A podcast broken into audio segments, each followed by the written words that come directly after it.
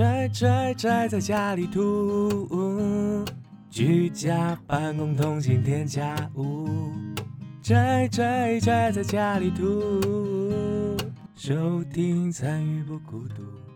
大家好，我是宅宅。大家好，我是小萝白兔。呃，我要问的是最喜欢在你心目中第一名的华语电影，就是不限于台湾、中国，或是新加坡，或是马来西亚，反正就是都讲华语的，就算在里面。嗯，那我喜欢的呢是《花月佳期》，就是在台湾翻译叫做呃《电线杆有鬼》，是吴奇隆跟杨杨杨什么？杨采妮嘛，我乱猜的，我不知道。对对，杨采嗯妮、吴奇隆跟杨采妮演的一部，算是那当那当时候啊，是一个很很厉害的题材，有点像是穿越，然后它的穿越媒介是电线杆的那个电线，嗯，然后就是在讲说杨采妮为了救吴奇隆，然后就是一直反复的回去吴奇隆要死掉的那个时候，哦，是这种的。对，然后那里面融合了，因为很融合了很多东西。当那时候是刚好钨丝灯泡是呃刚好引进了中国，那时候才刚刚兴起，嗯就是它这个故事的年代。然后所以里面呢有介绍了京剧，因为杨采妮他们家是在演京剧的，嗯，就就介绍了演京剧，然后又介绍了这个呃手枪啊，然后就因为里面有这些洋洋。我刚刚要讲洋剧，可是不是应该不是要讲洋剧，什么东西？洋洋人的器具，洋人器具很奇怪，洋啊国外的东西啊，对啊，那种对比，你就可以哎、好像很不一样哦，就是呃，故事也有很新奇，又是很像国外的东西，然后又有一些中中外融合的一些故事。啊，对啦，舶来品啦。对了，黑啦黑啦，舶来 品啊，在那边洋剧。好，所以我很喜欢这个故事，我大概也是看了五六次有了这部电影。嗯，所以，但是它是比较旧以前的电影，如果你们喜欢的话，其实可以找来看看。他是鬼吗？呃，里面有一个坏人，他是有点类似像鬼怪的东西，嗯，他是在他是住在电线杆里面的，他要阻挠他们，是不是？他会影响杨采妮去穿越时空去救那个吴奇隆。啊，哦，所以小时候我在看的时候都觉得那个鬼很可怕，因为他们在那个电线杆里面可能会呃什么鼻子掉了，然后要剪鼻子，耳朵掉了要剪耳朵，因为穿越时空。那个 人的那个分子，对，在那个时空里面，就是那个电线杆里面的时空，就是东西会掉下去，然后我们就要捡起来。我觉得很有趣，真的真的很有趣，我很喜欢这部华语片，嗯，所以我才把它排在我的最喜欢的里面来讲。我选了很久哎。其实我本来想要选那个王家卫的电影，但我后来想说选王家卫有点太给白了。哈，可是你这样隐藏了自己喜欢的东西没有没有，我我后来有想到我更喜欢的。哦。好好好好，那你说，我后来想想，我觉得我也很喜欢张艺谋早期的作品。那、嗯呃，讲到张艺谋早期，我想大家比较常会想到的，应该都是《红高粱》还有《大红灯笼高高挂》嘛，对不对？对。我喜欢的是另外一部，叫做《菊豆》，它也是巩俐演的，我没有记错的话。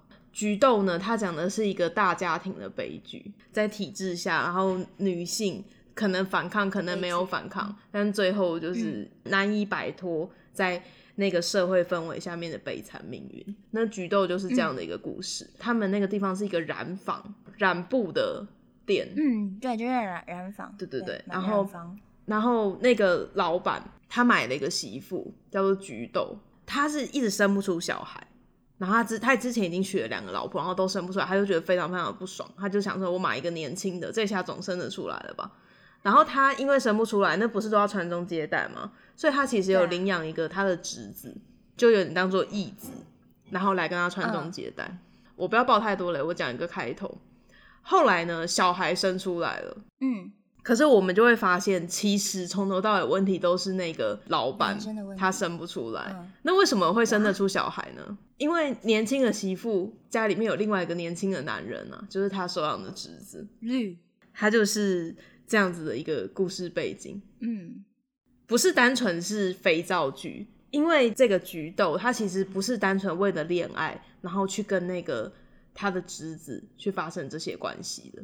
对他来说，他是想要摆脱体制，他想要离开那个家，他不想要背着这样子活下去。那我们在里面就可以看到说，那个跟他私通的人，那个男性的懦弱，因为他可能没有办法脱离他的义父嘛，他能力可能不足，他们也没有办法，他也不敢明着就说哦，我上了你老婆之类的。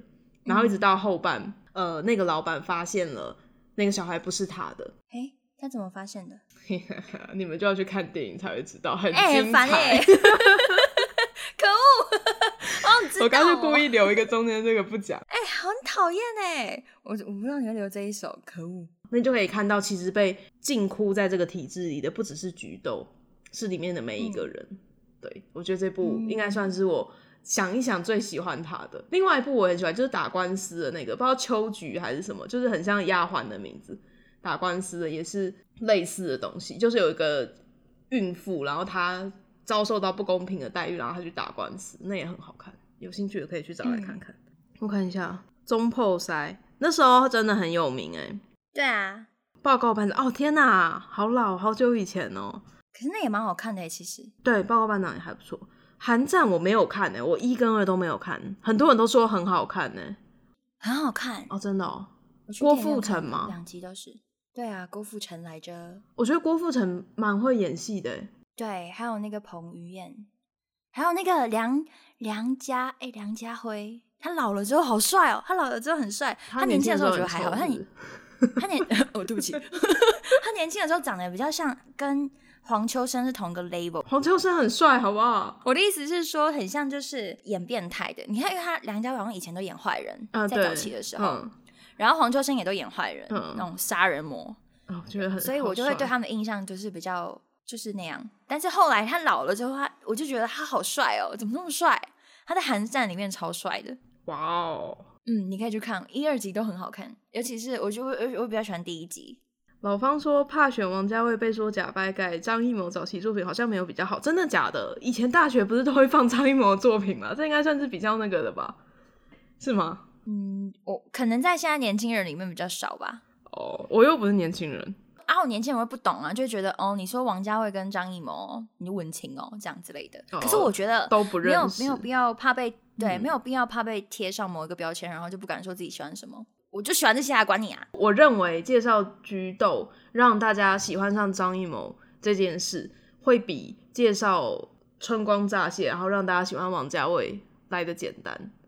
就是我最我本来要讲春光乍泄，就是那个张国荣跟梁朝伟他们两个演一对同志的爱侣哦的那一部。可能那不是也很厉害吗？那一部对，可是我觉得，如果大家都对这两个导演一无所知，你去看，你绝对是会比较容易，你看了菊豆之后想去看他别的。对，而且我必须说，就是我很喜欢《大红灯笼高高挂》这部，嗯，他也有一点。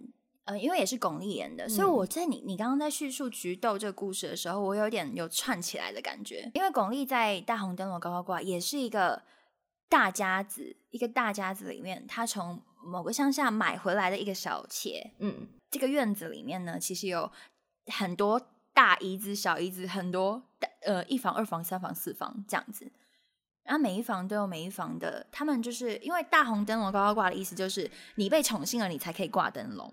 就是他要他那天晚上要去你的房间，而且你被宠幸之后，还会有很厉害的，就是会有一个捶脚、啊还是捶什么捶背，嗯会有哒哒哒哒哒哒的声音。然后你你要因为你要被宠幸之后，你才可以挂灯笼，你才可以被捶脚。所以你在某一个方面就会觉得，这是一种很像哎、很像宫廷的宫廷剧的缩浓缩版。他那其实是有个意思的，就是老爷在你房间，全部人都会知道，因为他就是会有一个非常明显的那个灯笼在门口。要让大家全部都知道你被宠幸了。我我很喜欢那一部电影的，不是剧情而已哦，就是还有它的那种灯笼散发出来的红色的那些色彩神秘的感觉。因为张艺谋早期的那个颜色都很厉害，他非常的，我不是说他现在不好，喜欢现在可能比较没有那么像以前那么粗粗挑，以前很厉害。呃，你如果喜欢这一部，我推荐你去看他的原著，他的原著是苏童，苏童的小说叫做《妻妾成群》。苏童是一个我个人蛮喜欢的作者，就是除了《妻妾成群》之外，可是你看太多他的书，你会发现每一本都差不多，他都是在写就是类似像这样的事情。除了《妻妾成群》之外，另外一本我觉得比较有特色的是，他有一本用武则天的语气去写他的一生，我觉得那本也还蛮有趣的。对，书童，如果你们喜欢这个作品，刚好借着这机会可以去读读他的小说。好，我看一下，对你嗯推很多次他哎，书童吗就是那几个啊，书童啊，毕飞宇啊，然后什么，嗯就是中国那边很常改编的很好的小说家。嗯，对，让子弹飞也是蛮好看的。很厉害，很多隐喻哎，超厉害的那部电影。我一那时候还看不懂哦，我还要去查了那个大家的感想，后来才知道哇，其实它是一个小世界，就是他想说的很多道理嗯在里面。，对，你要认真看，你才看得懂。而且葛优很厉害。对，嗯而且又很帅。你知道我在讲是谁吗？我知我知道啊，你觉得葛优很帅我？我觉得很厉害啊。哇，哎，葛优不是那个骑马那个哦，不不是哦师爷，哦，师爷哦，哦哦不帅，对不起哦，我认错人了。骑马的我也觉得很帅，但我刚刚有点想姜文，骑马的应该是姜文吧？葛优很帅啊，好，哦，就他长头发、戴那个，然后有个小胡子啊，两个都很帅。骑马的跟这个葛优这个都很帅啊，我们两个审美观真的不一样。跟人家不一样吗？葛优不帅吗？没有，就不是我喜欢的类型。不，你不喜欢他哦？我很喜欢他。我的 podcast 里面有一集在介绍他一部电影，叫做《手机》，他在里面很棒。嗯然后还有他跟舒淇有演一部电影叫《非诚勿扰》，你看过吗？哦，对啊，他很棒，啊他很棒。可是我不认为他在《让子弹飞》里面是帅的，他在《非诚勿扰》里面比较帅他在《非诚勿扰》里面是一个是一个很斯文的人。的大叔。哎、大家都喜欢《让子弹飞》。这时候大家都热络起来了，但但我我觉得我认真觉得帅的是姜文，对啦，姜文没问题，姜文真的很帅。而且他的那个声音很低沉。对，在过去之后就是僵尸先生，你有看过吗？我没有，我只有看最新的僵尸，但我没有很喜欢，就是他的调色全部调成蓝色那个，我好像已经骂过了。那个不好看，你要看你要看旧的，旧的那个很很有趣，然后我觉得旧的看预告觉得很恐怖哎、哎、超棒！还有那个什么哒哒哒哒哒哒哒哒哒哒哒，就反正就是就是鬼新娘，就是就是很酷，那个画面很棒。好，算了算了，我在这边自己在那边 唱歌。哎、还有什么红绿小红衣小女孩系列也很好看，你们你们都喜欢那种鬼片好像评价也很好，鬼片我不喜欢。啊？西游降魔篇也很厉害，我喜欢西游降魔篇。我觉得紫霞仙子真的是最美的女人，这评价超高。对，对，哇哇，很高哎、演他的人叫什么想不名字啊？起来完蛋了，我们两个。朱茵，朱茵，我觉得他真的很棒。嗯。哎、可是他其实演的作品没有很多哎、我应该只有看过那一部，因为其实我港片看的很少，哦，但他但我很爱她在里面是完美的，真的。很美，真的很美，对啊。还会眨眼睛，真的很。可爱。还有哦，很多人喜欢周星驰系列，霸王别姬》也很棒。啊，对，我现在才看到修霸掌哎，所以我是不是在很前面？很远呢，我也在很前面，我没办法，我们在我们很慢，没关系。刚刚有人问我说，为什么会看到巩俐那一部，就是大红灯笼高高挂，是我一个朋友介绍我去看的，然后我直直接爱上，我还看了两次，就当天，就是我今天看完，我隔天又看一次，因为我我很喜欢。那你一定会喜欢他那段时期拍的东西，都是这种感哦觉吗嗯，好，我要去找来看。老方说《非诚勿扰》第一集很好看，我也觉得第一集很好看。第二集第一集，不行，不太行，有点。哎，第二集是什么？是是告别式那个吗？就是他们他们坐坐船那个是第二集吗？哎，我搞混了，哎，我忘记第一集在演什么。我会记得这个是因为有个意识是葛优他不敢坐飞机，所以他们要去日本拍的时候必须要坐船，然后他们就在船上顺便也拍了一些镜头。哦，看到那个小熊在想讲台词，我好想念哦。他说：“枪一响，就有人死；有人死，就有人哭。他的那个真的是整个编排都很好。当初在电影院看的时候，没有想到会这么冲，这么轰动。嗯”哦，你有去电影院看哦？嗯啊，这是不是我很老的意思？应该没有吧？这算是近的吧？让子弹飞算是新的片吧？算近的，但是我那时候我不知道他会这么厉害。对就是，在看的时候也不会，在看的时候觉得好看，你看了一个还不错的东西，可是你没有想到，就像《铁达尼号》啊，我在电影院看《铁达尼号》的时候也没有想到，它后来会变成一个那么大的景点。嗯，对，二零一零年，哇，真的很久没有，因为我刚刚觉得很新，然后又看到那个年份，我就想说，哇，这不就是我在笑我老公吗？我老公都会讲说，哎、那首歌是新歌，然后我就说屁嘞，那都老歌了，就是现在，我就是这样，我懂他的感觉。哦，让子弹飞就是一个你在电影台上看到就会再看一次的东西。对，会停下来。可是电影台很少播哎、为什么啊？都播周星驰。还有一个东西，我只要在电影台看到，我都会停下来，就是那个《慈禧秘密生活》。啊，我没看过那部哎、从来都没有。这是什么时候？半夜吗？半夜才会播。半夜会有的电影。我半夜在睡觉了啦，不会是谁？我怎么现在想不起来？那个很性感的谁啊？邱淑贞啦。啦，邱淑贞哦不得了！哦，你看那个哦，有感情哎。大家如果有兴趣，可以去看。它不是很色，它其实不是，因为我我们小时候都会不小心看到彩虹明，然后那种裸体都已经没什么，有一点点露出，但是他的那是那个整个情欲的感觉不得了，真的，我觉得可以去看《慈禧秘密生活》。我我没有看过他在电视上面。我这边有人分享说他喜欢的华语电影是呃不能说的秘密，很酷吧？好新哦、因为他因为他喜欢的呃是电呃那种唱歌的，哎、所以所以真的哎，唱歌的那种华语片很少哎，有音乐类型的华语片，早期很是不是特别少少？早期很少，天台啊，那也是周杰伦后续的，而且天台没有不能说秘密好看吧？我觉得不能说秘密比较好看。对，可是天台其实是一个创新，哎，台湾没有做过像那么像宝莱坞的东西。我其实觉得就这点来说很厉害。对对对对，华语的东西好像真的很少哎。你看，像你上次说的那个《如果爱》嘛，对不对？啊，对，但那部就是能能够你能够想出来的东西，就只有这三部哎。我真的只有想到这三部哎，就是《如果爱》，然后呃，不能说秘密跟天台，就是三部。海角七号算是唱歌的吗？哈，不算吧？它是算里面有歌而已吧？那算吗？哦啊，那个啊，他们刚刚讲那个就是啊，中破塞是不是就算是哦，蛮唱歌的？可能也是有剧情，然后里嗯面有一首歌哦，啊。你要纯音乐的哦。欸你看，不能说秘密很很纯音乐，就是它还中间还有钢琴比赛啊、可是他有讲话，他就讲人，就他有讲 不是讲人话，他有讲人话是吧？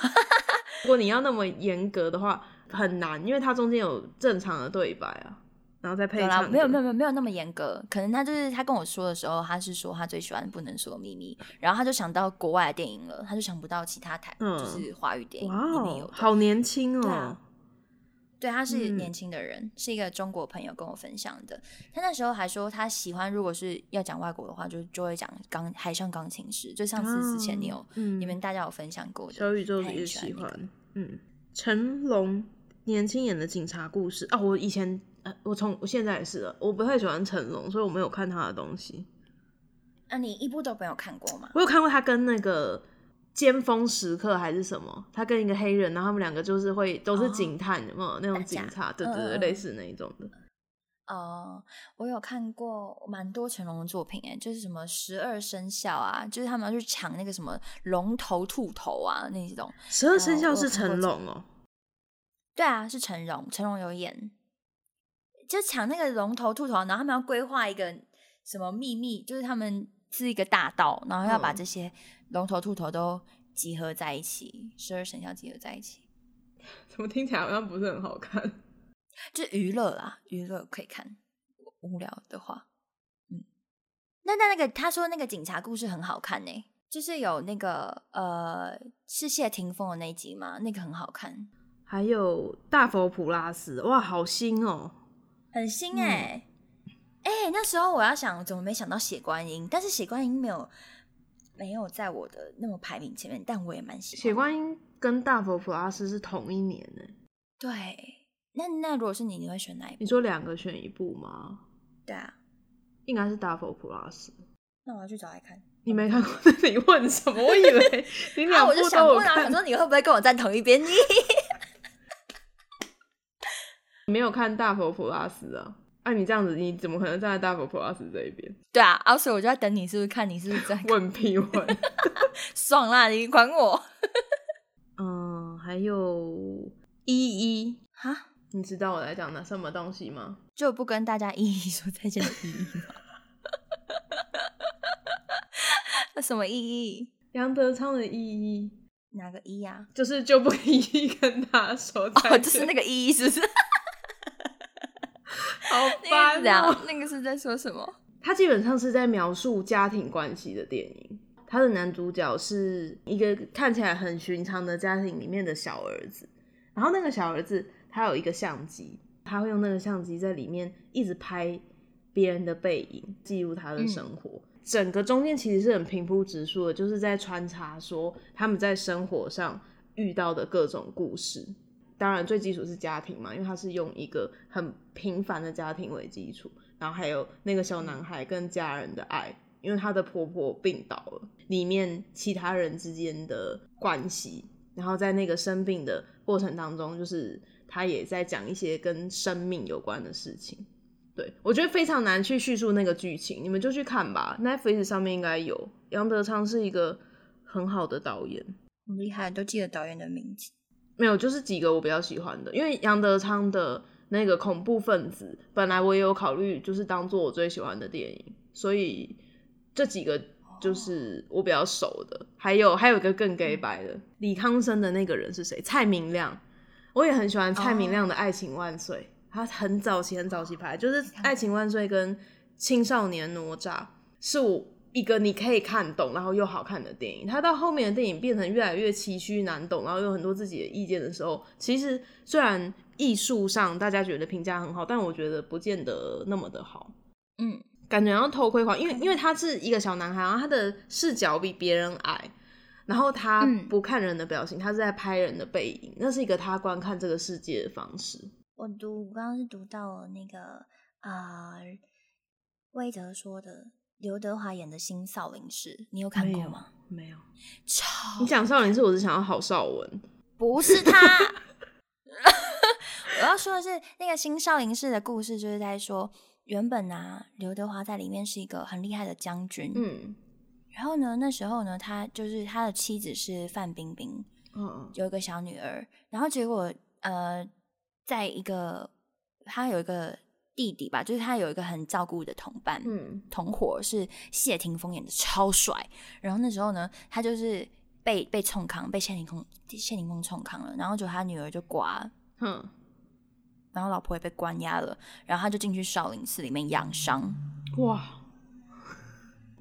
然后在讲说一个大将军，然后呃变到少林寺里面，然后开始就是呃理解百姓们，然后帮助百姓们，然后跟一起救这个佛寺。可是他也是一直被谢霆锋冲康的故哦，事。这是认真的。我刚刚以为你要说他就学会少林武功，然后报仇。他后来他有少林武功，然后但是他没有他没有真的、呃报仇，但是就是一个认真的故事，嗯，会有一种很平静的感觉，会觉得嗯很棒。好，而且他后面最后面放的歌，虽然是刘德华唱的，但是有一种很好听的感觉。刘德华，唱歌有时候很好听，好不好？不要这样。哎、对，对但是但他那唱那首歌，再配那个电影，就是电影的结束，然后跟那嗯首歌下下去，你就觉得哇，一切都悟了，你就懂了。有一种，因为他在里面，呃，后面的名字好像有被叫做是悟吧，什么悟，就是一个心，然后再一个，法号，对对对，他的嗯法号是什么物，嗯然后就是很棒，就是他就在里面，因为他原本是那么高高在上的人，然后他因为这些事情，然后懂了这些事，然后就他放下了，他最后的时候是放下了，嗯，这样，然后就你会很感动。日常对话也很好看，你有看过吗？没有没有看过，日常对话是一个纪录片，然后是那个导演的，应该是导演的妈妈吧，他妈妈是女同志，然后所以他在里面就是在跟他妈妈对话。嗯嗯，哎、有人说大只佬那部也超厉害的，我没我也没看，你也是没看过对不对？对那一部很厉害。就是呢，他在讲刘德华演的那个人啊，他是以前是在山上修行的人，你 怎么都是看这种？对对对，就是嗯这这个故事，这是这是这然在大只老师比少林寺还要久之前的电影，嗯那是他是跟张柏芝演的。哦，那他是他那时候呢是看到他的不知道为什么他的一个他的同伴被一个人打死了，就是被一个逃犯打死了。嗯然后呢，那时候他就决定，他又看到一只鸟被就是突然就这样死掉，他就觉得这个世界上的因果怎么是这样子？所以呢，他就不当和尚了，他就下山，然后练肌肉变猛男。猛猛男，猛男是什么？猛 猛男呐、对，嗯然后他就下山，然后吃肉，开始吃肉，然后变猛男这样子，然后遇到了张柏芝，然后看到他的前身跟今世，是为什么？他是一个有点，他是呃，因为他看得到，他看得到，他看得到这只，他看得到那只鸟的前身跟今世，所以他知道这只鸟是怎么样死掉的，嗯所以他就悟了，他也也是一个悟了，他悟了，他就他就决定不做，他不干，他不干和尚，他就下山，然后去呃世间这样子，就这样过过一生，他觉得他这一生不要再当和尚了，但是他后来遇到章子怡，然后章子怡是呃不是章子怡啊，靠要章子怡怎么突然出现了 张柏芝啦？啦，太激动！张柏芝突然就出现，张柏芝在里面是演一个警察，然后他是一个非常想要破案的警察，就很认真的一个警察。他就突然有点心疼他，因为他在他的背后看到了一个杀了很多人的武士，日本武士。嗯，他觉得张张柏芝很有可能会因为某一些事情死掉，所以他想要帮助张柏芝。他是看到他上辈子是武士哦，对他看到了他上辈子，嗯或者他看到了后续的状态，他可能嗯会因为某一些事情然后死掉。他就跟这个女生，他跟他说：“你不要再去接这个案子了，你会出事情。嗯，可是他怎么可能不接？他就想要去破案呢、当警察怎么可能不去呢？对不对？嗯所以他就又想要去做这些事情。那呃，刘德华就是有呃想要救他又不想救他，想要救他又不想救他，这样的轮回下去，然后到最后结果，你们可以去看看这部片，真的很好看，但是你可能会看不懂，可以去看解解析，嗯我觉得很厉害，这部片很厉害。嗯，如果光是看这个电影的名字，可能就不会特别想要去看。对，嗯，对，是真的不会特别想去看。但是我那时候一开始的时候，我是只有当带过去，觉得哎，它后面有一些恐有点恐怖悬疑。嗯可是后来啊，我又去多多的了解了一下，它其实很深，他想要说的东西很深。我会记住这部片的。可是我跟你说哦，我其实啊，高中的时候啊，比较常看这种拉里拉杂的电影，就是我会很爱看电影，嗯超爱看电影，我几乎每天都在找电影来看。大学之后也没有再看，因为忙，很多事。因为我都宅在家里，所以你在休息的时候，我还是继续在看。累积了很多就是内涵在心里。我觉得，呃，喜欢这种东西的啊，都会有很多故事可以讲。在讲别的电影的故事不算吧，就是自己人生的就是故事。你会记得这些事情啊，就很多可以拿出来讨论的。像我刚刚就会 翻翻出来嗯，很多很有趣的。你不见得什么样的生活都能过嘛。那你在看这些影像或者是书籍的东西，你就算是间接体验别人的人生吧。我觉得嗯，没有错。很感谢大家的收听，呃，希望你们会喜欢电影这个专题。那大家晚安，我是仔仔。大家晚安，我是白白了兔，小了白了兔。白乐兔是谁？好，大家晚安，我是小了白乐兔。